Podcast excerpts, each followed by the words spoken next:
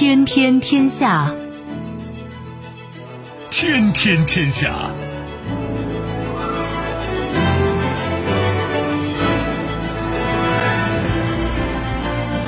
历史穿行者，新闻摆渡人。各位好，我是梦露。您正在选择收听的是《天天天下》，和我一起陪伴大家的还有本节目评论员重阳。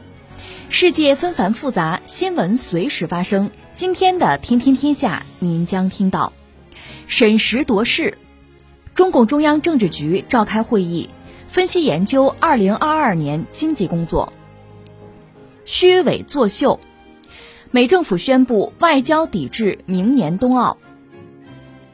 即将上任，媒体报德国后任总理舒尔茨已向中方传话，表示将延续默克尔对华路线。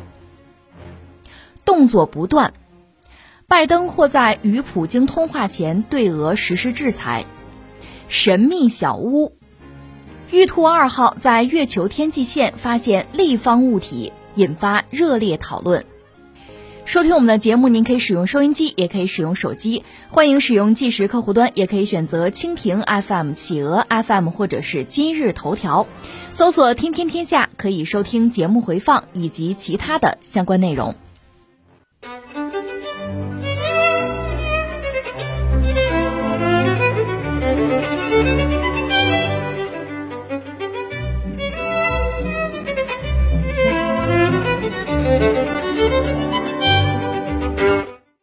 中共中央政治局十二月六号召开会议，分析研究二零二二年经济工作，听取中央纪委国家监委工作汇报，研究部署二零二二年党风廉政建设和反腐败工作，审议中国共产党纪律监察委员会工作条例。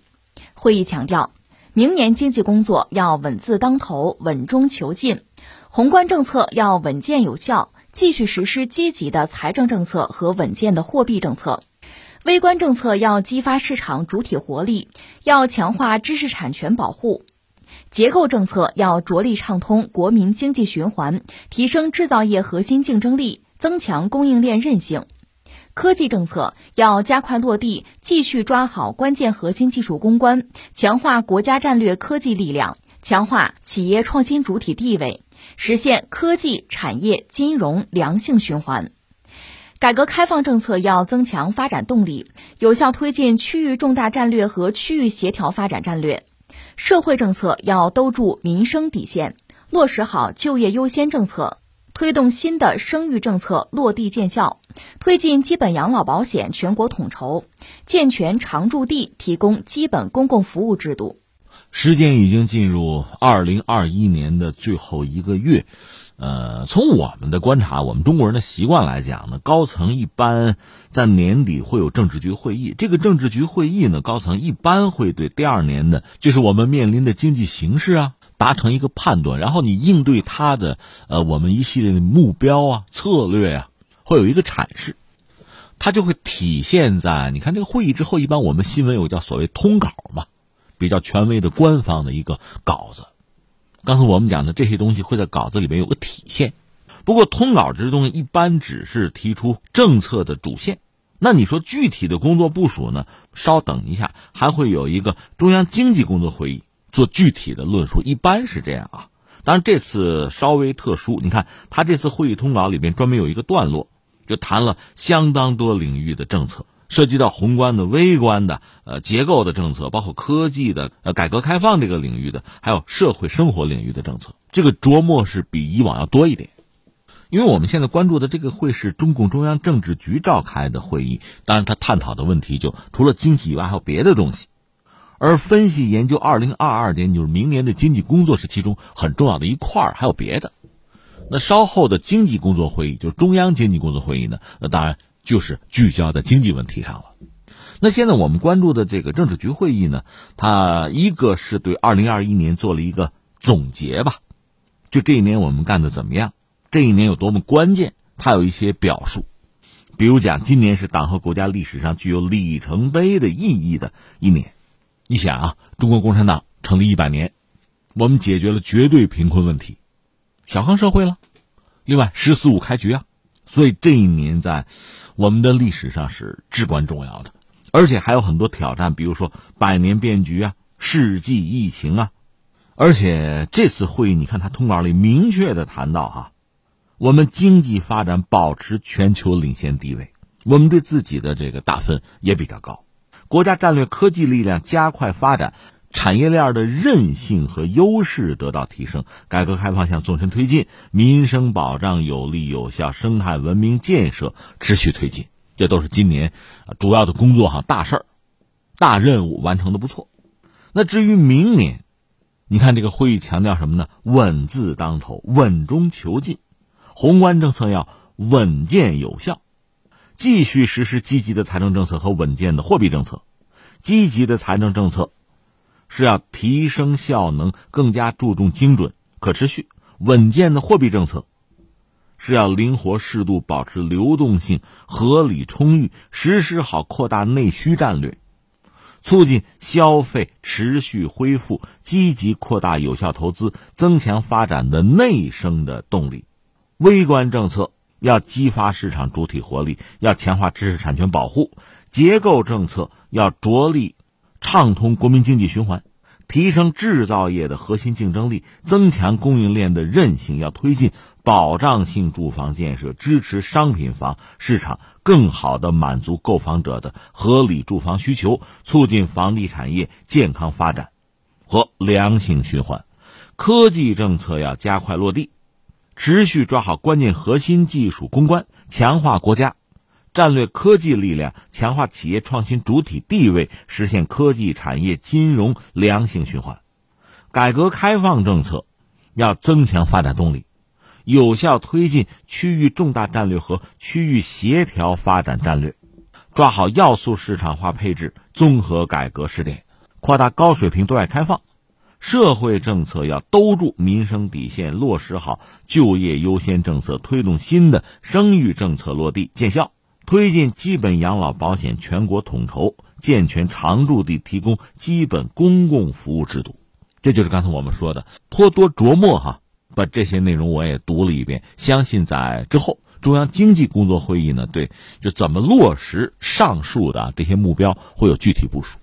那就着这些内容呢，我们对二零二二年这个经济形势也做一点观察吧，也做一点这个估量哈。预测不敢说，大概是有一个基本的判断吧。按照我们这个分析模型，也依然可以从内忧和外患两个层面来讲。从外患上讲呢，一个是百年未有之大变局，在今天我们看到大国博弈，这真的是主旋律，就是中国你没有办法置身事外。你作为全球第二大经济体，你也许未必想怎样，但是树欲静而风不止啊，人家盯着你呢，人家觉得你发展会威胁到人家的利益吗。所以，这个大国博弈会更加的剧烈。这个当然在经贸领域会有非常多、非常丰富的哈各个层面的体现。这是一个。再有一个呢，就把大国博弈放在一边，在全球主要经济体，你得承认，比如说欧洲、就欧盟啊、美国，这是主要的经济体。那他们的一系列的宏观经济政策会变化、会调整。我们就拿美国来讲，就说美联储，就说美元，它肯定会有变化。甚至这个变化已经开始，这个肯定也会对中国作为全球主要的经济体会产生影响。这个当然主要是央行，你想办法去防范了。再有是什么呢？就涉及到全球的这个市场了，外部的需求、市场需求啊。实际上，这个又和疫情有直接的关系。原来我们研判，就今年是不是到下半年的时候，疫情能够在全球范围内被控制？因为有疫苗了嘛。如果疫情被控制的话，中国作为一个世界工厂。我们向全球提供的很多产品和服务，哈，特别涉及到这个医疗领域的资源，这个需求是不是会降下来？这会影响我们的出口，影响外贸啊。所以之前我就记得，从官员到学者有很多敲警钟的，但是谁也没有想到，疫情在今年下半年并没有真正被控制住。虽然有了疫苗，但是我们也知道很多国家抗疫不力啊。另外呢，就是病毒本身还在变异，现在大家张口闭口就那个奥密克戎啊。所以我们只能说明年会怎么样？明年下半年是不是疫情能够被控制住？一旦被控制住，全球的这个市场的需求，包括供应链可能会发生一系列的变化。那对我们的出口吧，对我们的外贸是不是会产生影响？我们原来担心今年下半年出现的问题，是不是明年下半年会出现？当然，这就是商务部的事情了。有消息讲，他们已经准备在出台新的措施来稳外贸。还有什么呢？就是，就是原材料的价格。因为中国作为世界工厂，一个是市场应该是在全球，当然我们国内也是很重要的市场。另一方面，就原材料，当然也包括能源啊，我们也要来自外部世界啊。那么，如果说原材料的价格在高位，能源的价格在高位，对我们也会有影响。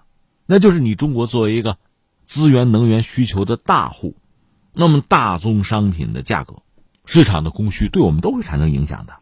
那我想这几条是不是可以看作是二零二二年我们面对的所谓内忧外患嘛？这是外患。至于内忧呢，那我们一直在进行供给侧改革，我们的经济结构要进一步的调整。另外还有一个问题，真的不能忽视，是关于老龄化。甚至我看到这个知乎吧，上面有帖子在算这个账哈，就老龄化对中国经济的影响，它肯定会产生负面的影响等等哈，有这方面的忧虑，这个很正常哈。但另一方面，我觉得越是在这个时候，你越体会到什么呀？就是所谓的高质量增长的价值和意义。实际上就在这个政治局会议提出稳字当头、稳中求进，就在这个时候呢，《人民日报》也有一篇文章叫《必须实现高质量发展》，讲宏观稳定。成为稀缺的资源，这很有意思。一个是宏观上必须保持稳定，稀缺吗？重要吗？而这个宏观的稳定，实际上是为什么呢？为高质量发展提供一个基础。什么叫做高质量发展？其实这个，我我觉得我们中国人是有切身的感受的。我们就拿 GDP 来说，我个人向来认为 GDP 本身是很重要的一个指标，你不能完全不在乎它啊。但是只说 GDP 意义也不大，因为 GDP 含金量是不一样的。这就是当年我们说的，比如说，呃，十万件衬衫换人家一架波音飞机，你说这公平吗？或者说对等吗？你如果没有能力造这个波音飞机，就大客机啊，那你就没什么好说，公不公平你都得接着，都得扛，得忍。而所谓高质量的发展呢，那就是说不只在乎它发展的这个速度或者规模，那的维度是不一样。同时呢，它效率要高，那含金量要高，你投入产出比要合算。你看，你拉动经济发展，你要投入，然后有产出，对吧？你投入十得到一，跟投入一百得到二，你说哪一个更合算，对吧？况且你不可能无限制的大规模的投入啊。再比如含金量，就鸦片战争的时候，一八四零年，当时那个时候世界上还没有 GDP 这个概念哈。但如果有，我们假设有的话，中国的 GDP 在全球排名应该是很靠前的，排不排第一，我们不敢说很靠前。但是我们也知道，我们的 GDP 里面是什么呢？是蚕丝、茶叶、陶瓷啊，老三样吗？这给中国外贸带来非常大的这个利益啊。但另一方面，你也知道，英国它的 GDP 即使不如中国，它里面是什么？是钢铁，是蒸汽机，是大炮，那能一样吗？所以不是你打他，是他打你啊。所以你看，综上所述，一个是我们强调高质量发展，同时这次呃政治局会议又一直在讲稳字当头啊，稳中求进。那你怎么理解这个稳呢？我觉得至少是两个方向、两个维度上吧。这个既然我首先是保稳求稳，那速度还不是最重要的，稳是最重要的。这意味着我们一如既往，就现在我们不再追求高速度。我们经济发展曾经有所谓高速发展一说，后来我们讲中高速，后来我们就提高质量发展了。那另一个层面呢，求稳啊，这个发展要稳，我们经济达到某个增速，这个增速。也不能大起大落，也要稳定，要可持续。我觉得从两个方面来了解啊。那你说能大概百分之几吧？你看，二零一九年我们曾经达到过百分之六以上。呃，去年比较特殊，因为疫情的原因嘛，它有反弹嘛，所以超过百分之六也不奇怪。那今年的增速呢，还没有出来嘛？或者说，我们在探讨二零二二年这几年的增速，我们是不是就按照有些学者的推测吧，就是进入五时代？因为你盘子也很大，你再要有一个非常高的增速，可能带来的负面的影响就比较大。另外，投入要拉动它，你就需要很大的规模。所以，是不是我们理解在百分之五以上，百分之五到六，就算达到了我们既定的目标？而且，目前我们看到的这个相关阐述呢，我们这个增速强调要高质量，而不是像以前那样哈，有大投入或者说什么房地产，不是靠那个了。那就意味着我们必须呃开拓新的领域。你比如之前我们一直在讲什么新基建，就但是这个抓手必须形成，必须牢固，得有新方向、新路径。另一方面，我们理解呢，就是讲内忧外患的话，外患现在对我们经济下行的压力其实更大，因为不确定嘛，全球都很萧条嘛，所以这个时候我们的内循环就非常重要，就国内市场会非常重要。那说到国内市场，无外乎一个是供给，一个是需求。供给就是商品服务的提供者呀，那就是厂家商家呀，你得让他日子过得好啊，不但能存活，还得创新啊。那你想这个经营啊、营商的环境，你要打造的尽可能好。需求就是公众，就是百姓，就消费者嘛，你得让他能消费、敢消费嘛。那么，二零二二年在这些问题上，是不是需要好好下功夫？那我们猜，在随后的中央经济工作会议上，可能会有进一步的部署和阐释吧。最后还是要说一句什么呢？信心啊！一方面我们看到，就是决策层、管理层吧，对全球乃至国内的经济状况还是有比较清晰的认识；另一方面呢，我们也得承认，这两年不管说是政府还是民众吧，应该说经历了很严峻的考验，我们挺过来了，我们有足够的经验，所以我们也有相应的信心走下去，并且赢得更好的未来。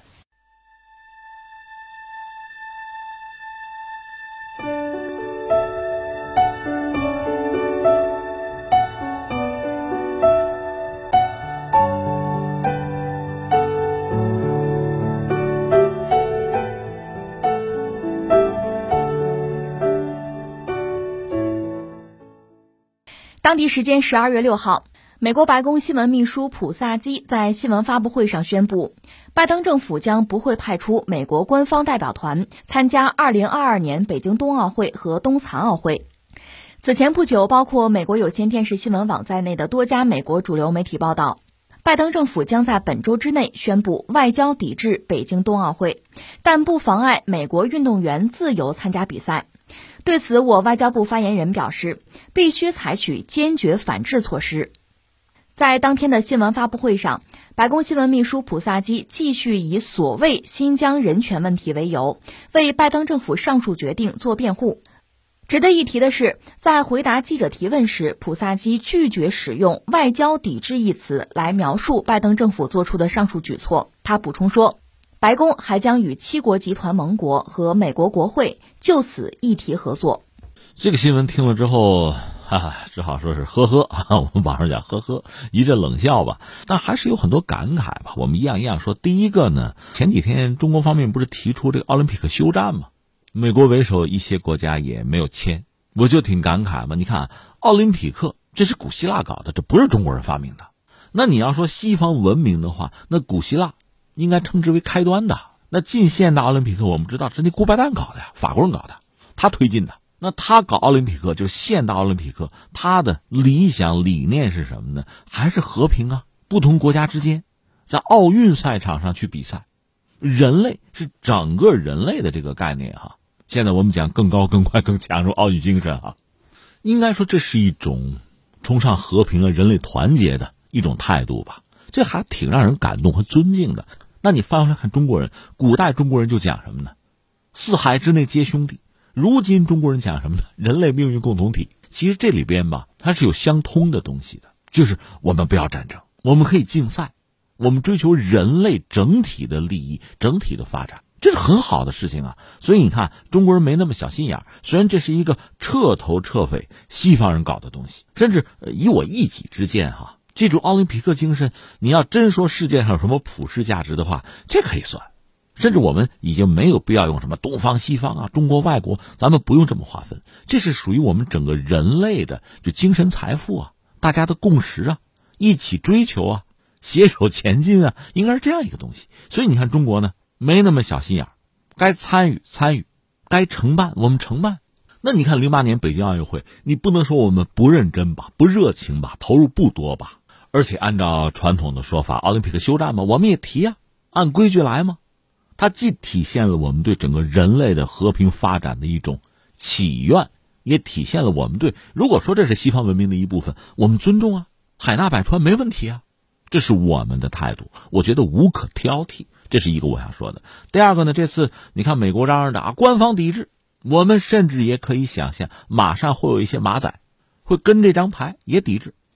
这是可以预料得到的，但是你不觉得这事儿很荒唐吗？你在历史上讲哈，那美国人自己讲，那个普萨基发言人不也讲，想到一九八零年就是苏联入侵阿富汗，他确实入侵了，所以当时呢，美国嚷嚷着抵制一九八零年的莫斯科奥运会，其实中国也没有参与，到一九八四年呢，那苏联拉着自己那帮小兄弟抵制美国洛杉矶奥运会，中国倒是参加了。一九八四年洛杉矶奥运会，徐海峰嘛，射击运动员拿到第一块金牌，打破零的记录，那是当年的事情了啊。那我们现在说美国人要抵制这次北京冬奥，啥理由啊？还是人权之类的东西？这就非常可笑在哪儿呢？我觉得美国人真是一个非常实际的民族啊！你看，一九七二年尼克松访华，从那时候开始，中美之间就官方打交道到现在啊，就美国一直拿中国的人权说事儿。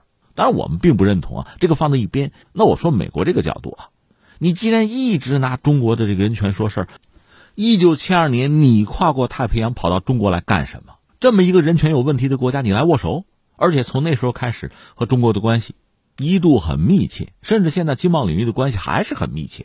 零八年北京奥运会你也没抵制，现在说二零二二年的这个冬奥你要抵制，你要找一个别的理由吧，新鲜的理由，大家眼前一亮也就罢了，拿人权说事儿，所以这是什么呢？赤裸裸的一种利益至上。七二年你跑到中国来，那是要拉中国联合对付苏联。零八年的奥运会。你也没想起抵制，这很容易让我们想起当年的什么金融危机啊，美国对中国有所求啊。而到了特朗普上台之后，渲染中国对美国的这个威胁，中美贸易中国占了便宜，开始打贸易战，什么印太战略。到拜登上台之后，虽然他和特朗普水火不容吧，但是在这些理念上其实还是一脉相承了。那为什么抵制呢？说到底还是把中国作为一个主要的战略竞争对手，人不人权的借口而已嘛。第三呢，还有一个概念我得说说，就是西方啊。刚才我们讲了，如果美国现在搞什么外交抵制，那也许有一些所谓西方盟友得跟呐，或者说不得不跟呐。有的可能自己主动愿意就跟，有的可能被动被迫也得跟。所以以这个事儿作为一个标志，很可能在未来相当长的一个时间阶段吧，就想到当年亨廷顿，美国那个战略大师亨廷顿写的那本书，就是《文明的冲突》嘛。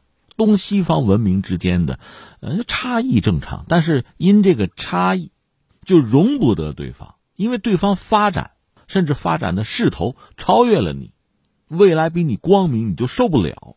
如果是这样，那恐怕就只能说明西方文明真正的没落了，没有前途了。我甚至想到，我有一个做商人的朋友常说的一个词儿，他呃鄙视某些人的时候，喜欢说一个词儿叫什么？叫薄气，薄啊，就是薄嘛，薄气。那就是你没格局吗？小心眼儿吗？就这个意思。一个文明要进步、要发展，包括一个国家，甚至像美国这样的国家，人家不是自己号称是熔炉吗？各个种族的人都在这个国家里可以和谐共生啊，携手发展啊。如果是这样的话，那这个国家肯定可以蒸蒸日上，这个文明啊就可以日新月异啊。但如果你陷入一种固步自封啊、画地为牢啊、自以为是啊，那你的命运、你的前途就已经注定了。我又想到昨天英国那个外交大臣伊丽莎白特拉斯就讲到英国可以不为自己的殖民历史感到什么羞愧哈，我觉得这属于标准的倒行逆施啊。当年你做这些罪恶的时候啊，你如果不感到羞愧，我倒可以理解。那在人类历史上，当年的战争动不动战胜者屠城啊，他不会因此感到羞愧，他觉得这是胜利者天经地义的耀武扬威啊。但是事到如今。我们就说日本右翼，他现在不敢承认南京大屠杀，他否认，什么意思？他知道那不对，那是罪过呀。他也知道啊，他不炫耀这个东西了。谁敢站出来炫耀，那不丢人现眼吗？那不是野蛮人吗？所以今天的英国也好，发达国家也好，哪怕你装，你也应该对自己当年的殖民罪行感到羞愧啊，忏悔，甚至赔偿，这才对。如果连基本的廉耻这标准都不要了，你说你成了什么？所以，西方我就觉得，出于自身的面子、荣耀啊、名誉的考虑，出于自身生存发展的考量，恰恰应该接受任何竞争者的挑战，并且自信能够在竞争中获胜。你要做不到这个，那你真的就是衰落了。所以，这一系列的表演，最后让我们就看到了它的原型。某些西方国家，他们当年的崛起和发展，就是靠偷和抢啊。有一个词儿真可以拿出来，就是那词儿“原罪”吗？那你发达了之后，你其实本可以赎你的罪过，你不愿意这样做，也没人拿你怎么样，你好好做人也就是了。如果不，别人想过好日子，想发展，或者发展的比你好、比你快，你就受不了，你就阻挠，你就使用各种阴谋诡计、寡廉鲜耻，这个你说到底尴尬了谁呢？所以下面我还要说什么呢？这美国人很有意思，我官方抵制就是我官员不过去，运动员可以过去啊，我们鼓励啊，我们给他们加油啊。我相信中国人有足够的胸怀，也可以接纳各国的运动员，哪怕是有一些所谓政治抵制国家的运动员，在我们的赛场上比赛没有问题。但下一个问题来了，这个问题是你自己出给自己的，就是要不要升国旗奏国歌呀？你官方不参与了吗？运动员个人身份来的，对吧？大家觉得怎么是好呢？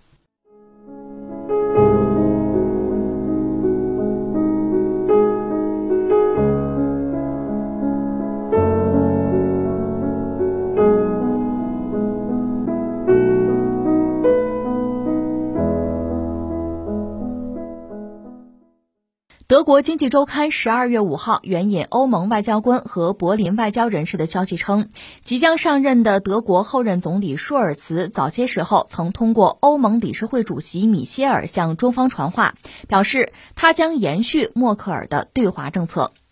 消息人士表示，由于舒尔茨的盟友德国绿党和自民党都主张对华强硬，他在给中方的信息中表示，他将在对华问题上牵制这两个政党。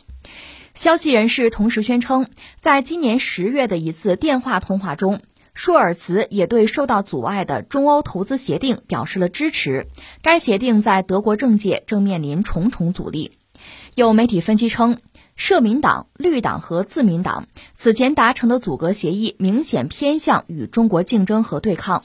如果舒尔茨决心延续默克尔的对华政策，他无疑将会偏离阻隔协议确定的路线，可能会与绿党和自民党发生争议。这个星期其实大事儿很多，一个是美俄元首要见面啊，十二月七号见面，然后就是德国新内阁上台，再就是拜登那个民主峰会嘛啊，民主峰会啊，呃，这么几件事儿。那现在传来消息说，德国的新总理吧，那个舒尔茨，说是托人给中国带过话，那意思就是说我打算延续默克尔的对华的态度啊、立场啊、政策。而且需要注意的是，他托什么人传话？是不是偷偷的搞个密使？不是，他托的是欧盟理事会的主席查尔斯·米歇尔向中方传话，说是他将延续默克尔的对华政策。那这么看来呢，这个事儿的可信度就比较大。而且呢，舒尔茨这么搞啊，就是他托米切尔向中国传话，那等于说也是知会了米切尔啊，知会了欧盟啊。就这个事儿，我打算延续默克尔的对华的这个政策哈。等于说，通过这种方式是半公开了。我作为德国总理，我要继续前任的对华立场。欧盟啊，跟你们说一声，我是这么想的，对吧？中国人，你注意啊，我是这么想的啊。同时，他也等于说是对自己这个新内阁，对自己的副总理啊、一干部长啊，哎，你们听见没有？我打算这么干啊，是一种告知的姿态。你说，哎，这个人这么做是不是，是不是有点冒险，或者说有点草率？你看，你还没有当上总理呢，而且这个事情呢，你是。用私下的方式传话的方式，又跟欧盟、跟中国、跟自己的这个内阁的阁僚，就等于说这么表态，是不是过于草率啊？这个人是个菜鸟吗？还不是，舒尔茨恰恰不是一个政治上的菜鸟，他是一九五八年生人呐。他本人在就上一任默克尔做总理嘛，默克尔的那个内阁是二零零七年，默克尔那第一届大联合政府里面，他就做劳工部长，而且他做过，你看像这个汉堡的市长。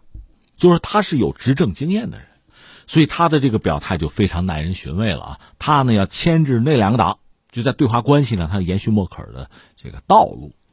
那他既然拿出了这样一个明确的姿态，又是这个德国的新总理，所以他这态度吧，无需质疑了。问题就在于你说得到，你做得到吗？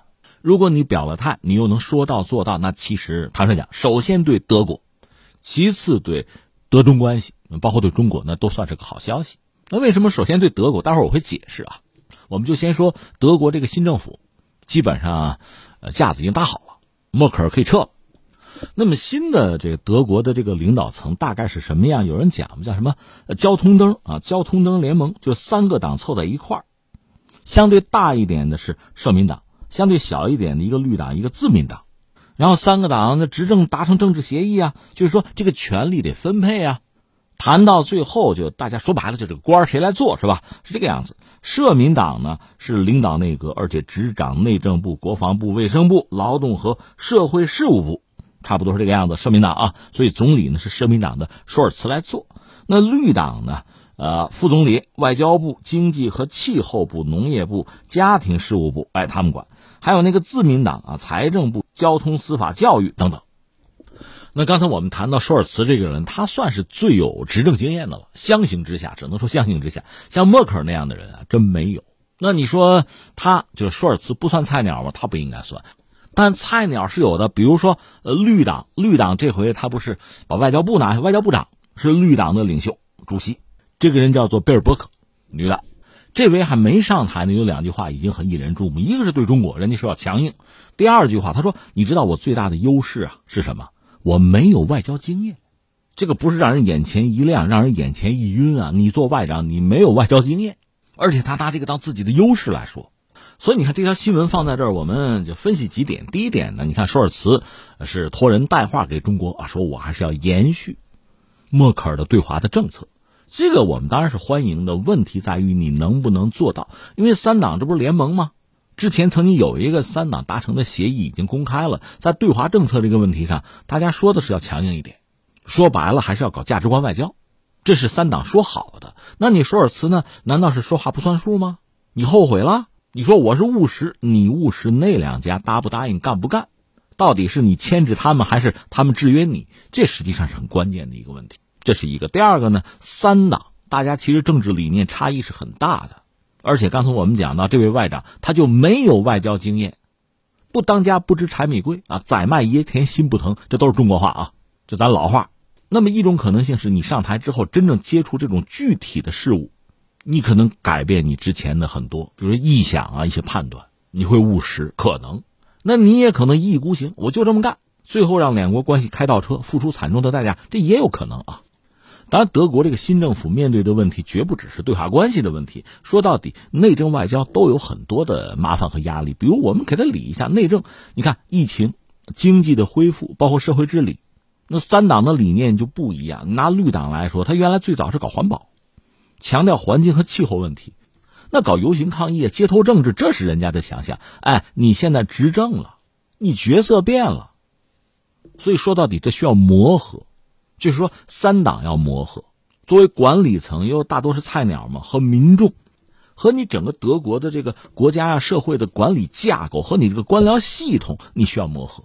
刚才我们讲那贝尔伯克，那也没有从过政。我说实话，给你份文件，你往哪签，你都不知道。你对中国的了解，那无外乎看新闻嘛。你没有从外交这个层面，甚至从企业界得到什么信息，那你想，西方的媒体能说中国什么好话？你也没有到中国来过。闭着眼儿，这就对中国要强硬了。你想想都很可笑。我们说内政外交，你内政这三党就需要磨合，外交就更不要说了。你说你跟美国、跟俄罗斯、跟欧盟，比如跟欧盟里面的法国，默克尔在的时候曾经有个法德轴心啊，不知道现在你会怎么样？呃，当然也包括和中国的关系等等吧。所以你看，你要适应，作为一个菜鸟啊，小白嘛，了解学习是最基本的吧。况且德国这样的国家在世界上也算不上顶级一流的国家，你手里的牌也是有限的，会打吗？知道规则吗？先要熟悉和适应吧。另外呢，三党要磨合吧，这恐怕就是一个过程。所以，舒尔茨作为一个相对有外交经验的，而且是作为总理吧，这张牌比较大啊。就是他现在表达一个对华的这个关系，他的定位和思考应该说是比较务实的，但是能不能真的落到实处，这还是个问题。然后我们再说什么呢？其实从这个三党这联合执政嘛，已经有一个宣言了，就自己的纲领大概已经拿出来了，包括对华可能要更强硬啊。这个就回归到价值观外交了。我们简而言之就是这一句话哈。呃，那你要说拿价值观外交表面上讲和美国和欧洲欧盟吧，是更容易协调立场，西方吗？但是真要说到价值观外交这个事儿，不妨回过头去，就这几位哈，再去请教或者说和默克尔去做做沟通。人家默克尔刚上台，就十六年前上台，人家也是打价值观外交那张牌啊，那做的比你们还猛啊。然后又怎么样？最后怎么转变成务实外交的？问问他，估计会得到一些答案啊，醍醐灌顶式的这个点拨。就算不问默克尔，就问问舒尔茨，他毕竟在默克尔的内阁里是任过职哈，有过体验。至少有个观察吧。另外还有一点，我必须强调一下：德国在二战时候是个战败国。其实一战、二战，德国都是作为战争的发起者，而且作为战败国。那么二战作为战败国呢，想抬起头来是很困难的。在整个就是二战之后，德国逐渐的啊，当然，它首先分裂了，西德算是西方阵营，从逐渐的经济崛起啊，在国际政治之中啊，逐渐扮演一个重量级的角色呀。这个过程其实也很艰难。到两德的统一啊，默克尔上台之后，接手的是统一之后的德国，这样的一个德国经济应该说加在一块体量也比较大。当时又是苏东剧变，苏联又解体了。全球政治在大洗牌，那么德国这条船往哪儿走？当然引起大家广泛的关注。不要说我们，就说欧洲国家曾经遭遇过纳粹德国侵略的那些国家，当然要盯着你。你合并之后，就东西德合并之后，你的体量增大，你的国力变强，你会做些什么呢？大家当然对你有警惕。而默克尔驾驶着德国这条巨轮吧，他说到底比较低调，比较务实。这带来的好处是什么呢？德国经济是夯的比较实的，获得了实实在在的进步和发展。那么德国在国际事务之中呢，有所作为，但是并不是很高调，并不是特别的活跃，这也能够打消很多人的顾虑。那现在我们看呢，德国这届新的班子啊，尤其他们这位有外长贝尔伯克，还没等上台就已经很高调，有各种宣誓。当然，打价值观外交这张牌呢，似乎和美国靠的比较近，跟在美国屁股后面亦步亦趋，这样可能啊，我们加个引号，它政治正确。可能，但是在现实操作之中，离美国太近，在欧盟里边，你的角色都会变得很微妙。所以你看这个贝尔伯克是吧？我们刚才讲，他对中国的了解恐怕就是通过电视、通过新闻，这个很像谁？很像特朗普。但是你知道，特朗普毕竟是一个七老八十的人，有经验，做生意。也摔过跟头，在中国可能还有产业呢。他这个家族嘛，他是这么一个角色。而这位年轻的绿党领袖，你还没法和他相比啊。最后还要感慨一句：这个所谓的西式民主哈，这种选举，当然它有它的优点，而且在很多国家也在实施啊。可现在我们看到这个问题，就是在这种选举制度之下，一个国家的内政外交的这个政策哈，就可能会发生很大的变化。一个菜鸟就可以。执掌这个国家的外交，那你想他成熟的过程，这个学费是由德国来交的，而且类似这样的制度，确实给某些大国哈影响你的内外政策，比如美国吧，影响你内外政策带来了充分的机会啊。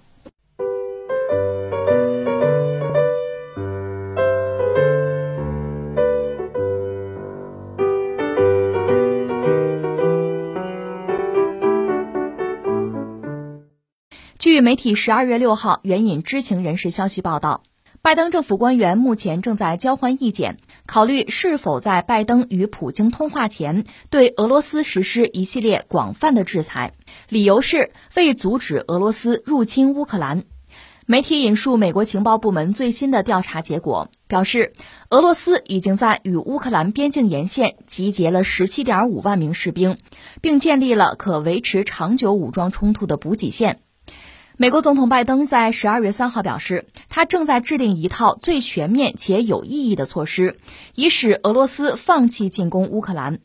目前，拜登定于十二月七号与普京进行视频通话。知情人士还表示，拜登政府目前正在与和俄罗斯有着密切经济关系的欧洲盟友沟通，希望可以共同对俄罗斯实施制裁。这个消息一看到，脑子里蹭蹭蹭冒出几个念头吧，一个是。你们不烦呐？你想美俄的元首通过话就通过电话，然后见过面。你在瑞士吗？两国元首面对面会晤过，现在又什么网上在见面，一直在谈，不烦呐？这是直接的一个想法。说到底，你们谈不出什么来嘛？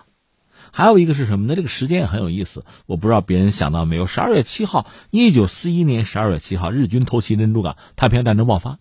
所以十二月七号对美国人来讲呢，是遭到袭击的日子。当年那是国耻日啊，选择这么一天，两国元首见面，不知道是因为事情紧急啊，迫在眉睫，见面越早越好呢，还是别有所图、别有设计？我只能把这个问题问出来。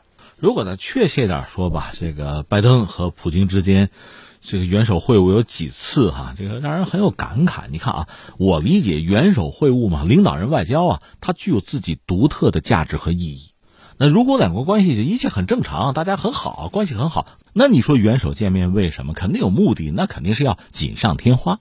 除此之外，如果两国关系不是那么理想的时候，元首外交在这样两种情境下是特别有价值的。一个是两国的关系越来越糟，急转直下。马上要失控。这时候，两国的领导人见面，达成共识，力挽狂澜，至少刹了车了，不至于说让双方的关系真正失控啊，对撞。这很重要啊，挽狂澜于既倒哈，这是一种。还有一个是什么呢？两国关系吧，本来不是很理想，但是呢，看到一些曙光，有点机会，有点向好的可能性，那我们抓住机会，推一把，让两国的关系回到正轨，这也很重要。但是我们说，但是你看啊，我们就说拜登上台之后呢，其实和之前他那个前任特朗普比起来，拜登对俄罗斯的，包括对普京本身的这个印象，甚至成见似乎更深。所以拜登上台之后呢，应该是主动加码对俄罗斯的打压，这样双方的关系比特朗普时期呢还要糟。总的来说是出现这么一个局面。然后呢，双方也见面，不止一次啊。有意思，就特别耐人寻味在哪儿呢？刚才我们说的那两种情况都没有发生，两国的关系啊就越来越糟，急转直下。两国的元首也多次去见面或者说会晤吧，电话也算啊。但是所有这些元首外交的方式都没能阻止两国关系的恶化，这非常有意思。你见面不就是为了让这个事态不至于更严峻、更糟糕吗？不就是为了让它可控？按照美国人说法，装护栏。但是呢，见面归见面，闹归闹。完全两码事儿，关系还在变糟。另外值得一提，如果拿一个参照物，你可以看中美元首的见面。其实中美关系我们理解它有一个基本盘在哈，但是从表面看是在特朗普做美国总统之后，双方的关系开始急转直下。那到拜登上台之后呢？实际上我们知道他是继承了特朗普的那个战略，还是把中国定义成一个战略竞争对手，还是搞什么印太战略。当然说他对中国的这个态度或者策略和特朗普肯定是有所不同吧。但是目前我们看也没有看到太大的转变，所以双方的关系谈不上很理想。但是呢，出来一些合作的契机，比如说气候问题，双方还是有合作，而且毕竟也进行了战略对话。虽然说吵吵闹闹，那也是战略级的对话呀。有了这些铺垫之后，双方元首还是见了面。不过有趣的是，见面之后，我们关注一下美国人，比如说在台湾问题上，甚至在奥运啊、人权等等一系列问题上，并没有改变。所以双方的关系也没有办法像某些就期待着中美关系回暖啊这样的一些朋友所期待的那样有什么很大的变化，甚至从经贸上，在两国元首见面之前，美国的财长和贸易代表就是耶伦和戴奇都表示加关税是不对的，应该降下来，对我们国内通胀没有好处嘛。话都说到这个份上，到现在我们也没有看到他有实际的行动。所以，我们是不是可以认为这是拜登政府或者说他行事的风格，他们的特点？你说他心口不一，说他反应迟钝，还是别的什么？即使像元首外交这样的啊，比较直接，甚至最后的手段，你看美国人似乎也没能啊通过这种方式，最后改变什么？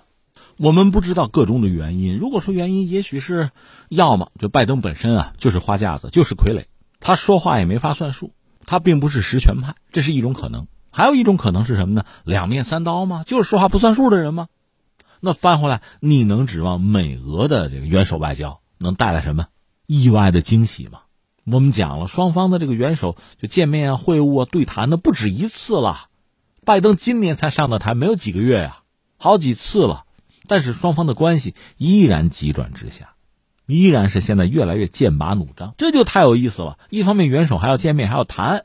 谈的还就是这些问题，但最后呢，其实没有结果，或者说没能踩刹车，这事情变得更糟，事态变得更严峻，所以我们只能很遗憾的说，你也别指望这次他们见面能谈出个什么东西来啊。当然说元首见面嘛，元首外交嘛，我们理解它的意义和价值是多个维度上的，比如特别是像美俄元首见面，我就觉得哈，第一个，这本身呢也是一种表演，表演给谁看呢？表演给国内的公众看。表演给国际的盟友看，那你想，你的表述、你的态度应该是很强硬、很坚决的。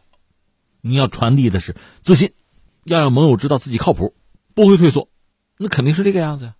那至于双方真正要谈谈的，确实是大家比较关心的问题，还是要避免对撞吗？可是，在目前这个局面下，哈，呃，你看当年我们曾经比如聊日本二战时候日本的表现，有人讲说他是用一次一次战术上的胜利。把自己置于一场战略失败之中，这是日本啊。那今天我们看，其实就是美俄的博弈。我们讲俄罗斯，实际上它的战略环境在变糟，就是说西方在步步深入、咄咄逼人，在进逼，这已经到了自己边界了，退无可退了，是这么一个状况。所以实际上我们看新闻，尤其是这个西方媒体渲染的呢，是俄罗斯在咄咄逼人。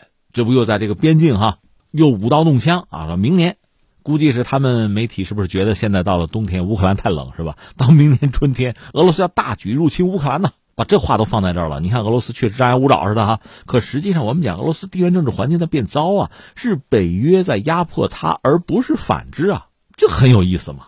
所以你可以想象，就是拜登和普京两个人见面，可能更多的是表述自己的底线和红线，当然有更多的这个指责和相互的威胁，可能也就是这个样子。你说所谓装护栏，难度真的就很大了，因为你想装的护栏，不简单的是在高速公路上哈。防止汽车出轨是吧？而是希望通过护栏的方式逼迫对方改变方向，放弃既有的战略，放弃自己的利益，那怎么容易做到啊？那然后我们再说到这条新闻讲的这个还没见面呢，拜登这边就是美国这边，咱再加码一下对俄罗斯的制裁吧。你说这是啥意思？要展示实力吗？从实力的地位出发吗？其实可以这样想，你看啊，呃，我们刚才谈到俄罗斯的目前的地缘政治环境比较糟。乌克兰正在全面的倒向西方，甚至加入北约。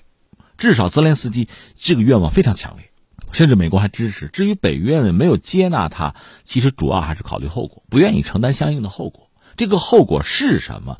那就要看俄罗斯给什么了。所以俄罗斯现在在边境，在自己啊国内，你说舞刀弄枪啊，说十几万人啊，调兵遣将嘛，这个显然就是为了展示实力，就是要给对方压力。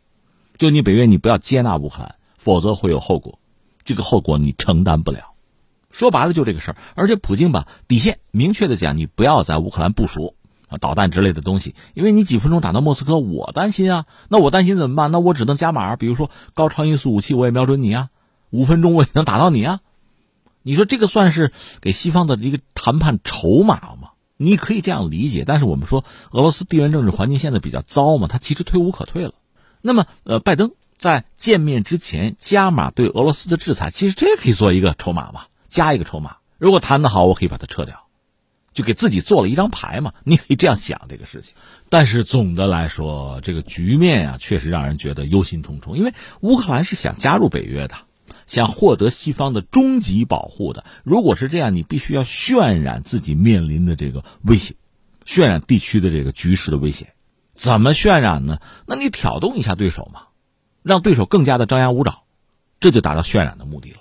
而西方向来是趁你病要你命啊！如果俄罗斯现在经济状况不佳，就经济的实力底牌不支撑他做大规模的军事领域的动作，就是说，呃，对西方的回击是有限的和乏力的。那正是我要加紧动作、谋篇布局的时候啊，彻底解决你这个问题啊！所以你看，这个西方或者北约和乌克兰，如果说两相呼应，那给俄罗斯施加的压力就会更大。那当然，俄罗斯的反弹这个力量也可能会更大呀。那至于美国，其实应该更深一步的想，其实欧洲和俄罗斯之间因为能源问题，欧洲没有能源，俄罗斯就是卖能源，所以双方即使关系不好，能源合作还在，有了基本的能源合作，而且持续这么久啊，那双方的关系坏也坏不到哪儿去。那你真正要破坏俄罗斯和欧洲的关系，就得把能源通道给它切断。其实美国是有这种实力和条件，就说美国有页岩油、页岩气啊。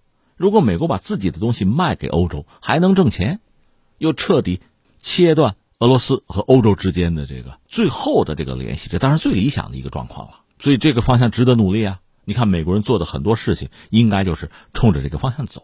那你说美国能够给欧洲的能源价格不是贵吗？肯定比俄罗斯给的价格要高啊！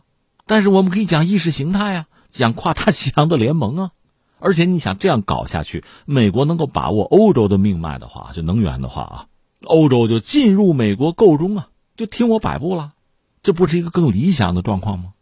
你说欧洲不还想战略自主的吗？哎，这就看他们有没有头脑了。有的时候你会很惊诧于他们的很多政治人物啊，脑仁估计真的跟宋子儿那么大。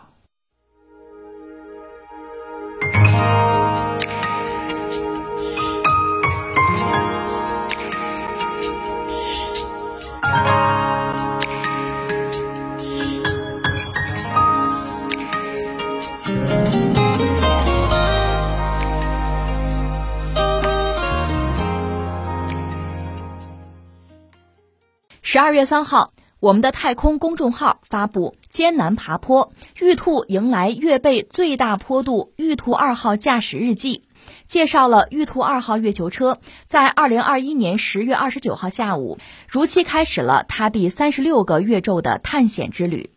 在这趟旅程中，玉兔二号驶出了撞击坑包围的复杂地形，并且翻过了有史以来最大的陡坡。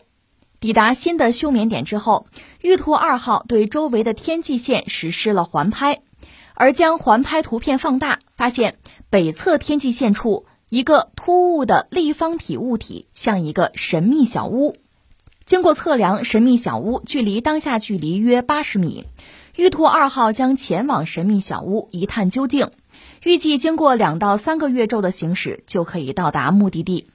有国内网友就脑洞大开，表示上面写着三个大字“广寒宫”。玉兔二号发现神秘小屋，也让国外网友感到惊奇。一些神秘事物爱好者社群也在期待，这是一个特别的奇妙物体。这个是玉兔二号的新发现，我们注意到。网友这炸开锅了，这两天这是一个非常热闹的话题。当然，大家更多的还是这奇思妙想嘛，段子嘛。哎呀，广寒宫啊，广寒宫门口的厕所啊，各种各样的这种这种诙谐幽默的话语吧。其实，玉兔二号在这之前还曾经有过呃发现，就发现神秘新物质吧。因为玉兔二号是把照片发到地球上来，他发过来的照片呢，由地面的科学家来解读。有一张全景照片是引起过他那个型号团队的一位副总师叫于天一引起他的注意，就是在新撞击坑的内缘一块闪着神秘光泽的胶状物躺在撞击坑的中心，形状色泽都与周围月壤明显不同，大家议论纷纷，但是没有人能给出答案。这是月兔二号的一个发现，这事儿还没有彻底搞清楚呢。现在又出来一个新消息，就是这种立方体啊。天际线发现立方体，它的距离距离月兔二号应该是八十米。这八十米它多长时间能过去呢？两三个月吧。地球上讲两三个月才能过去。你说那么慢啊？知足吧。这个月球背面人类就没有涉足过，这是第一次。所以这些发现确实引人关注吧。我们一样一样说吧。一个我们说月兔二号本身已经是一个奇迹了，它本身是人类第一次在月球背面啊通过软着陆的方式释放的。一个月球车了，它上面带了很多呃高科技的装备，你比如说高清的全景相机啊、探月雷达啊、什么红外成像仪啊，还有原子探测仪等等吧。通过它的近距离的对月球背面的考察吧，月壤的组成啊、地形地貌啊、湿度温度的变化等等吧，这些数据我们可以掌握。这个东西非常轻啊。因为火箭本身就是运载火箭本身的载荷是有限的，它必须很轻。另外呢，它其实是有自己的寿命，这个寿命应该说是三个月。这个玉兔二号只工作三个月，而且它的工作环境是很恶劣的，在月球背面嘛，人们了解不多。你能够想象那个地形非常复杂，大量的陨石坑，搞不好就把自己陷在那儿了。它主要靠太阳能电池嘛，如果长时间得不到充电，也就死在那儿了。我记得苏联当年曾经发射过一颗。探测器嘛，就是它它非非常巧，就是掉到坑里，它打不开太阳能电池板，就死在那儿了嘛。月兔二号，刚才我们讲，它是二零一九年初登月，按说是三个月的寿命是吧？但是它在月球上已经工作了两年十一个月了，它已经是人类在月球上工作时间最长的月球车了，而且不断有新发现过来，所以它已经是一个奇迹了。月球上一天的时间相当于咱们地球上一个月嘛。月球自转一周的时间和环绕地球公转一周的时间相当，所以月球上肯定是有白天黑夜哈。但是白昼和黑夜的这个交替时间，那和地球上完全不一样。人家那一天是咱们一个月，所以玉兔二号，它一般在月球上，从我们地球看就是干一个月歇一个月嘛。说白了，它是白天在月球上啊，白天干活，晚上歇着，因为白天看看得清楚。另外，这个电池可以得到太阳能的这个充电啊。那这次这个所谓什么神秘小屋，其实是个立方体。我们这么说是不是更合适哈？就是它开启第三十六个月昼新的探测活动之后发现的。那这问题就来了，大家现在热议的这是个什么？刚才我们讲的，很多朋友在那扯啊，广寒宫啊，这各种各样的猜测哈，还有什么星门啊，这各种猜测。其实你要说联想，我马上联想到哪儿了有一部呃科幻小说，亚瑟克拉克写的《太空漫游二零零一》。那个库布里克还曾经指导过这部电影，我都忘了在节目里和大家分享过这个电影没有？呃，很早的一个片子了。电影是一九六八年上映的，被称作现代科幻电影技术的什么里程碑吧。小说当然就更早，小说分三段吧。第一段就是什么猿人吧，非洲草原。草原还是沙漠里边，就在那觅食。由于受到这个一个神秘的黑色石板的启示吧，他们开始用工具，而且呢，在这个动物之间的对决之中，因为会使用工具，就会使用武器啊，那就占了上风。这是一段啊，给人印象深刻。这个猿人的这个首领吧，他拿的工具就是这个兽骨骨头棒子，拿这个棒子就把敌人脑袋一敲，给对方打倒，这就赢了嘛。把手里的那个骨头那个工具往天上一抛。自己基本上就站起来了啊！你看这个人类最早直立行走啊，使用工具啊，就这段。我记得当时那个音乐响起来是德国的作曲家理查施特劳斯，那个作品叫《查拉斯图特拉如是说》啊，这个名字实际上尼采写的一本书的名字啊，但这个音乐是交响诗了。那个音乐挺雄壮的，然后这个骨头转转转就变成在二零零零年，当时人类在月球已经有基地了，但是呢，发现在月球上有不明物体。你看，我们玉兔发现的是什么呢？是那个不明的胶状物，还有这个神秘的立方体。哈，那个小说里讲的是二零零零年，人类在月球发现什么呢？被埋藏了数百万年的黑色的石板，就石碑吧，和刚才我们讲远古的猿人被启示哈那个石碑是类似，甚至说太阳升到这个石板上空的时候啊，它会发出刺耳的无线电信号，所以人类要进行实地考察。你注意，这个时候是二零零零年，而小说是上个世纪五六十年代的小说，幻想的。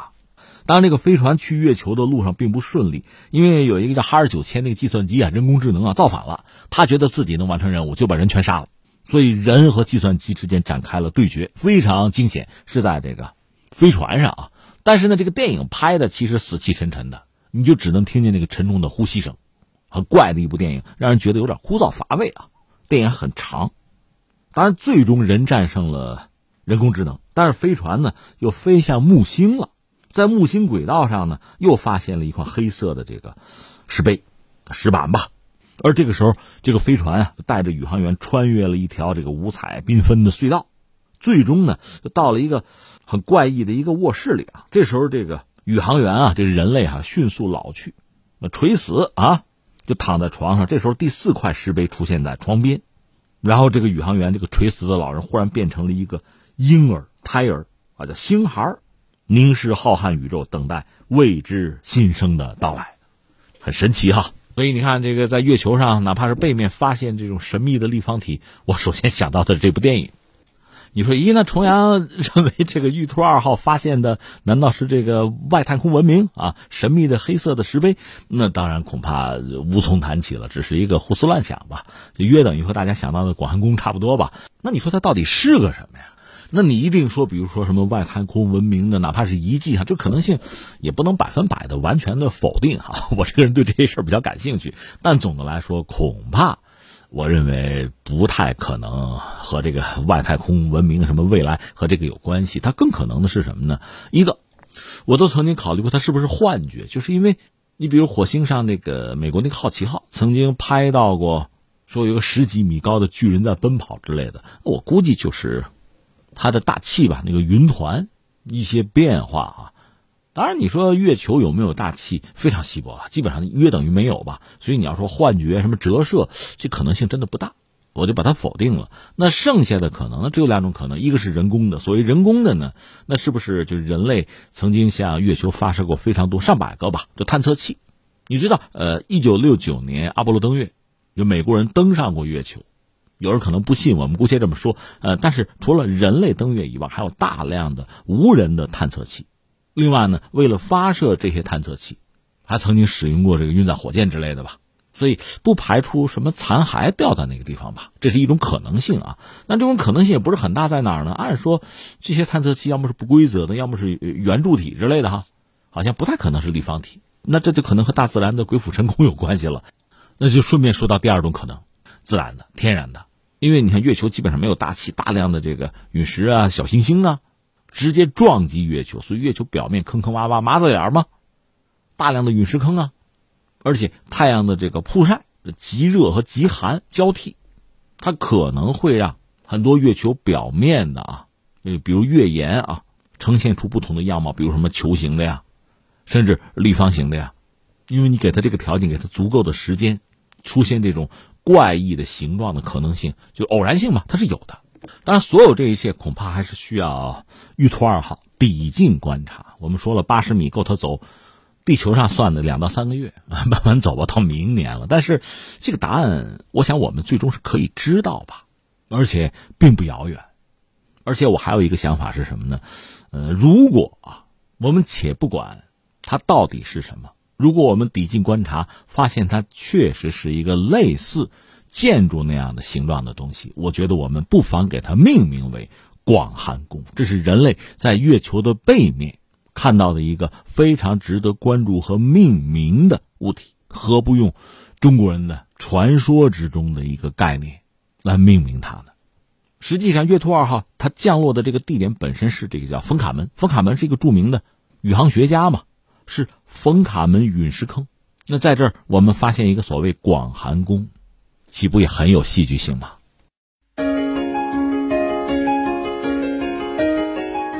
好，以上就是今天天天天下的全部内容。我是梦露，感谢收听，明天再见。